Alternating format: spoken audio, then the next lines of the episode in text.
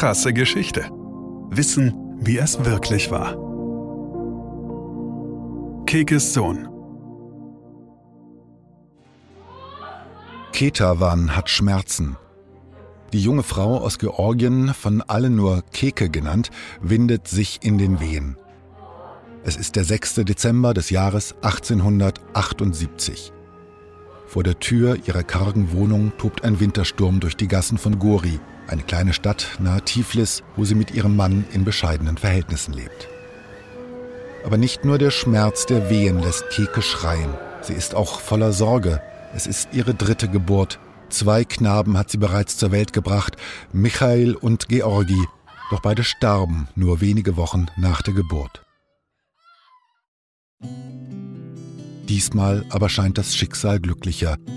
Kekes drittes Kind, wiederum ein Sohn und auf den Namen Josep getauft, überlebt und gedeiht prächtig in den folgenden Jahren.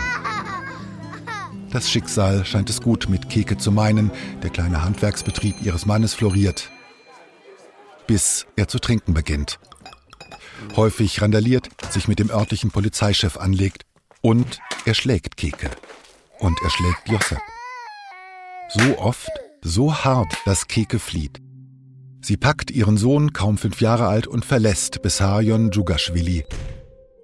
Fortan kümmert sie sich alleine um das Kind. Priester soll der Bub werden, so wünscht es sich seine strenggläubige Mutter. Ehrgeizig fördert sie den Jungen und obwohl Josep eine schwere Pockenerkrankung nur knapp überlebt, ist er ein aufgeweckter Junge. Er ist Klassenbester und lernt Russisch. So gut, dass Josep nach seiner Schulzeit die Aufnahme im renommierten Priesterseminar von Tiflis gelingt. Selbst ein komplizierter Armbruch, der nur unzureichend verheilt und ihn ein Leben lang behindern wird, steht einer glänzenden Zukunft Joseps als orthodoxer Priester nicht im Wege. Keke ist voller Hoffnung. Doch wie so oft in ihrem Leben zerschlägt sich auch diese.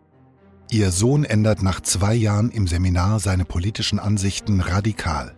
Josep schließt sich einer marxistischen Arbeiterorganisation an, spricht von Revolution und wird vom Priesterseminar ausgeschlossen.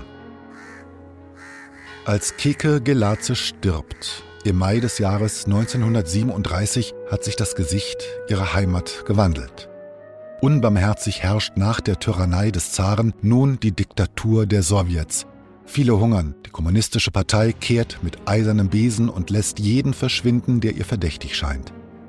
Kekes Sohn allerdings hat in den vier Jahrzehnten seither Karriere gemacht. Zwei Jahre vor ihrem Tod hat er sie das letzte Mal besucht, doch zu Kekes Beerdigung erscheint er nicht. Lediglich einen Kranz schickt Josip Wissarionowitsch, genannt Stalin, der Stählerne, zur Beisetzung seiner Mutter. Zu sehr nimmt ihn die Säuberung der Sowjetunion und der Roten Armee von Feinden der Revolution in Beschlag. Denn schließlich riecht es schon nach Krieg. Krasse Geschichte ist eine Produktion von Krane und Rabe im Auftrag von RTL Plus Musik.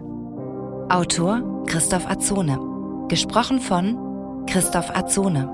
Produktion, Redaktion und Regie Christoph Azone Denise Köppen, Katrin Rath, Ina Wagler, Sabrina Gottschild-Vetter und Markus Krane. Ton und Schnitt Benjamin Sammer, Lukas Wieland, Sean Leclerc, Axel Rabe und Markus Krane. Falls es euch gefallen hat und ihr keine weiteren Folgen verpassen wollt, freuen wir uns, wenn ihr diesen Podcast abonniert und weiterempfehlt. Danke fürs Zuhören. Bis zum nächsten Mal.